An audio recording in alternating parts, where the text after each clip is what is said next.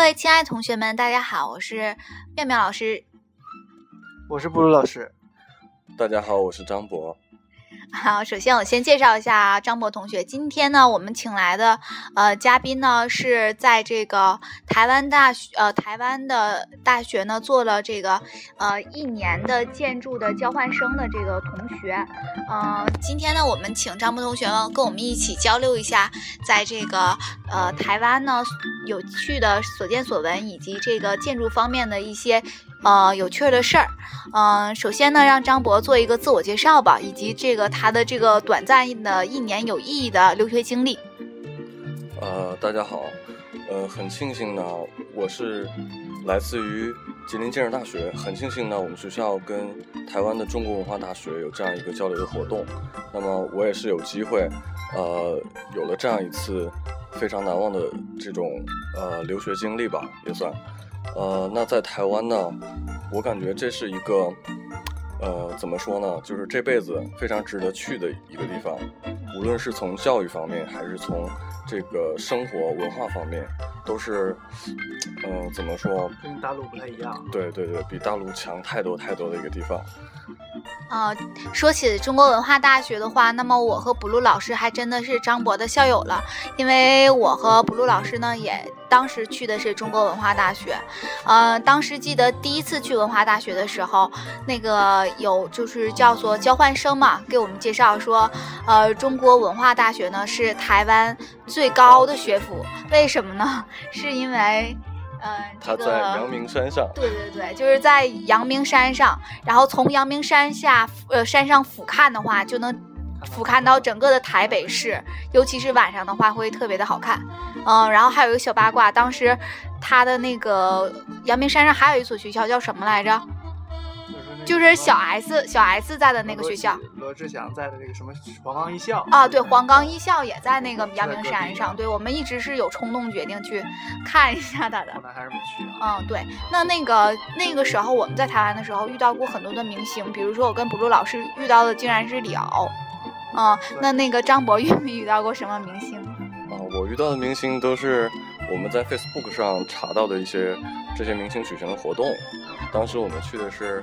呃，那个南拳妈妈，Lara 梁心颐的那个小型的演唱会，她的一个歌手歌友会，就是台湾的这些明星，他都不会耍大牌，就是都会举行一些比较小型的，对对，非常亲民的这样的活动。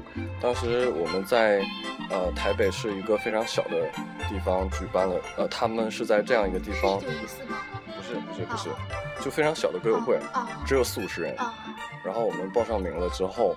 呃，它是完全免费的啊，嗯，然后所有的人都会，呃，在那个屋子里面非常放松的啊，呃，那样去听，呃，甚至有一些人 买了一些吃的，买了一些水 过去听 这样非常亲民。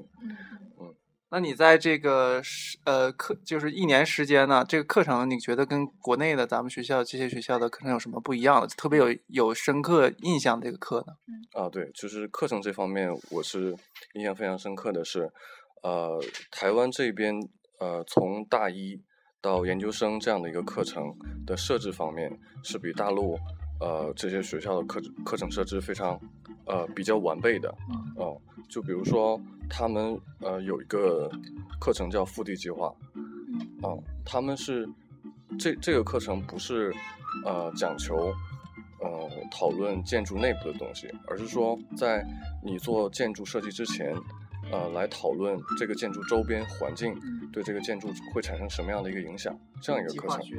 对对对，啊，所以说它的课程设置方面非常的完备。这个计划学就是咱们国内这个清华最有名的那个庄维敏庄敏老师，然后跟他这个是有点相像的。嗯，当时我跟布鲁老师我们修的是那个呃绿色永续建筑，所以呢，我就觉得呃就是当时。在那块儿感感觉比较深的就是这个台湾对这个建筑的绿色绿色建筑这块儿研究的非常的重视，而且呢也有自己的这个明令的一个绿色建筑的一个规定。对对对，就而且比如说像他的那个呃台湾的幺零幺大厦呢，也是获得了那个 LEED 的这个认证嘛。嗯嗯，在台湾的时候采访过，就是就去看看过什么样的绿色建筑吗？你像我们两个是，你去过一个那个北投图书馆啊，但那个魔法有一个魔法学校叫什么来着？是在台南台那个是成功大学，成功大学里面。成功大魔魔法学校那个我们没有看到，其实挺遗憾的。嗯，那你去过什么就是特殊想去的一个建筑，有印象深刻的呢？对，哦，对，我们在进行这个个人设计的时候，就尤其着重的了解了。就是绿色建筑这一方面，啊，就是台湾它有一个一本书是张清华写的，啊，他是专门做绿色建筑的。然后我们买到那本书，那本书的名字我忘掉了，但是这个人特别有名，他就是做北投图书馆的那个人，啊，然后我们看他的书，就是都是他们做过的这些绿色建筑的作品，然后我们就去着重的找找到了这几个，其中第一个去的就是北投图书馆。虽然说它总建筑面积只有三千三千平米左右，但是进去之后真就感觉它是结合着周围的环境来做的，啊，它不是那种钢筋混凝土的结构，而是说木质木质加钢结构，啊，来完成的。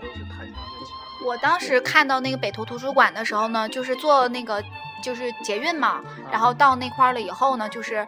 看到的时候呢，它是在那个一个公园里，结果根本就没有找到它。后来看见它是一个坡坡地的一个屋顶，然后这么上去的那种，就是跟那个树在也就是融合在一起了。后来就从侧面才能看见它的那个那个那个门。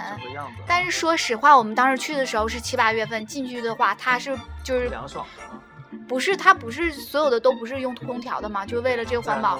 但是我们去的时候，里面确实还是有一点点热。啊这个这个，我感觉只能满足一部分，百分之六十五六十的这个自然通风和降温。对，它是这样，就是它是以被动式通风为主，但是主动式的话，它会呃在里面设置一些电子监控，监控里面的温度啊，或者说通风条件好不好，或者说二氧化碳浓度。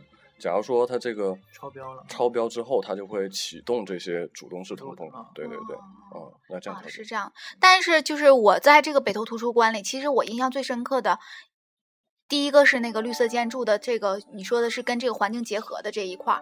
第二个我印象最深刻的就是他做的那个儿童阅读区，嗯，啊，真的是特别好。而且我们去台中的时候去的那个台美术馆，台湾美术馆，他那个儿童区做的也是超级的好。所以就是我就觉得，就是无论是在台湾哪个地方，他对这个儿童的这个成长和保护都是非常非常好的。嗯嗯。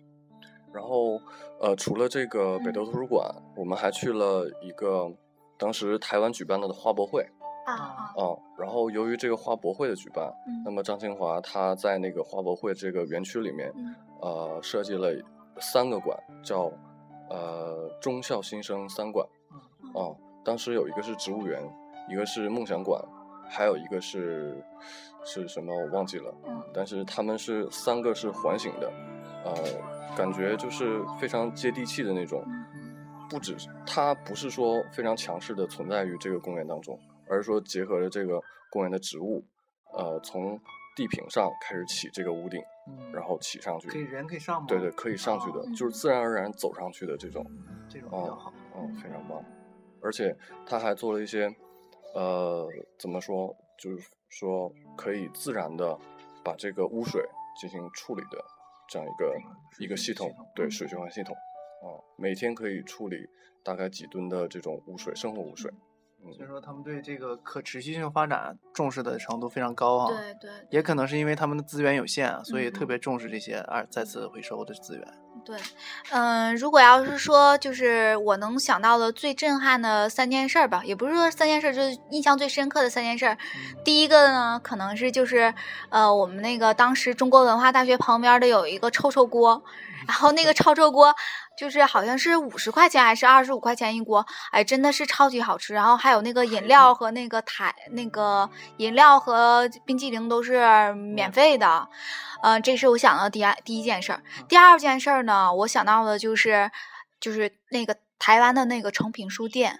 嗯，这个台湾诚品书店，我们我跟 blue 老师当时疯狂到把所有的台湾诚品书店都去了一次，啊，真的是超级好。嗯，而且当时呢，也在这个诚品书店里看到了这个伊东丰雄的这个作品，就是做了一个非常漂亮的一个灯。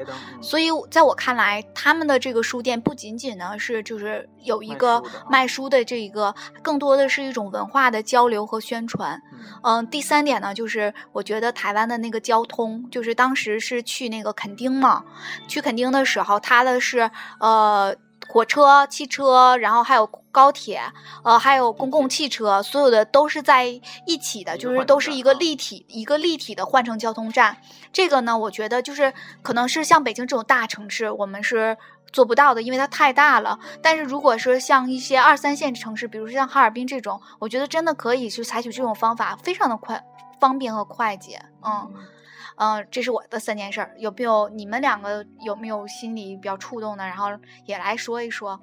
呃，对，呃，其中一件就是像妙妙老师刚才说的这种文化方面，就是说台湾它不仅仅注重视的是钱这一方面，更注重的是文化这一方面，软实力。对这方面，呃，我到了台湾之后就感觉文化气氛特别浓重。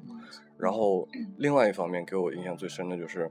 我们在中国文化大学的时候，就感觉，呃，这个大学里面的人，甚至台湾人，他不会歧视别人。嗯。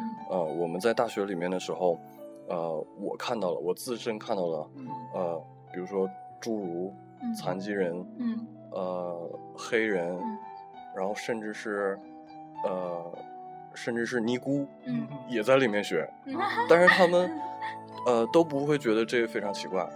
很出人才的，像什么三毛啊、吉米呀，黑人陈建州呀，还有谁呀？还有那个那个那些年啊，那个不是九把刀吧？是那个叫什么来着？那个柯震东，对对对，都是那儿的。对对对，然后包容性强。对对对，然后哎呀，说到哪儿了？说到他的文化，尊重人。对对，特别尊重人。呃，还有一点就是台湾的这种终身能终身学习的这种意识。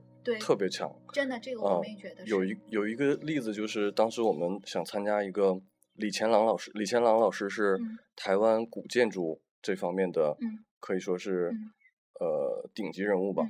啊，当时他在台北的时候举行了这样一个活动，呃，就是可以带着学生，呃，一天的活动之内走两个地方，然后画呃几幅手绘，然后最后大家点评一下。当时我们。看到这个活动的时候，就非常心切，就想报名嘛。嗯。然后当时是我们是等到了十二点，然后报上了名。这么多人！哎呦天呐，对，真的是我我们当时以为我们报不上呢。嗯。然后结果等到当天就是去的时候，我们发现学生去的很少。嗯。但是去大部分都是中年人。对。哦，嗯，我们就是每次参加美术馆的时候，就看到从小小孩就是不懂事儿、咿呀咿咿学语的这种孩子，一直到这个七八十岁的老人，他们都去看这个美术馆，都去博物馆，他们都是静静的去学习。啊，当时真的是特别的感动，哪怕是孕妇啊，挺着大肚子啊，我都去陶冶一下我的这个情操。那补录老师，你说？我觉得三件事，第一件事就是 文化大学里面有一个二十四小时 K 书中心，还有特别漂亮的妹子，主要是，主要是让我很吃惊，是因为之前好多我们国内的大学不会二十四小时开放一个学习的地方，包括之前比较虚假的看一些什么，呃，二十四小时，比如说哈佛大学他们的图书馆是不是那样的？他们说可能也不是，但我觉得有这么一个地方能全天看书，比如说考试之前可以这样。自习啊，就是挺好的。嗯，第二个就是展览，还有那个台湾有各种各样的展览，去到某一个城市，它都有一个每个月都有一个不同不同主题的展览，而且都是非常好的。嗯，这些。第三个呢，我觉得就是他们的这个怎么说？我们去这个在叫就是那个他们的故宫博物院啊，旁边附近就有一些卖展品的。嗯。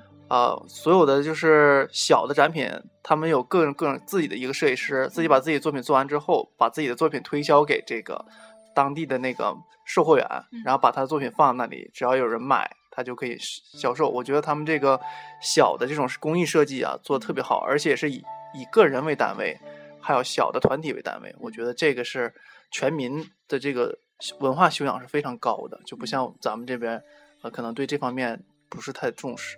嗯嗯嗯，好，我们三个人都说了我们自己的这个。呃，观点和看法啊，嗯，那如果要是我最后来结束的话，就是一个人说一句结束语的话，嗯，我觉得就是我印象最深刻的是当时，呃，文化大学的这个建筑系的主任就是陈明竹老人，他说，他希望听到的更多的是一些失败的经验，而不是成功的经验。嗯，他的意思就是说，在。求索真理的这个路上，我们有很多很多的失败的路程，但是如果我们总结了这些失败的经验以后呢，一定会通向成功。嗯，我把这句话送给大家。哦，说到最后一句话，这么快就结束了，很可惜。没事儿，我们还会有第二期。哦，我想说的就是，呃，怎么说呢？呃，个人的感受就先不说了，就觉着，呃，中国大陆还是。怎么说呢？不要太浮夸，而是说要踏踏实实的向一些比自己强的地方学习，嗯，才有这样的提高。嗯，我觉得是学习要终身的，就像我们那个上课的老师，就是黑川金章的学生，都已经八十多岁了，还在奋斗在这个建筑教学的第一线。所以我觉得这个未来我们也希望自己可以成为这样的人哈，一直来帮助同学们来进步，自己同时也在学习，活到老学到老。台湾永远是中国不可分割的领土。台湾是这辈子非常值得一去的地方。所以呢，呃，我是在这个张博士回来呃一个月以后见到张博的。然后呢，张博也是跟我呃就是接触了将近快一年的时间。嗯，所以呢，我希望张博通过自己努力呢，能考上理所养的大学。嗯，并且呢，就是如果要是去香港的话，也希望再回来给我们讲一讲你和香港的故事。谢谢面膜老师，谢谢郑老师。嗯，好，那我们这期节目就到这里了，再见，同学们再见，拜拜。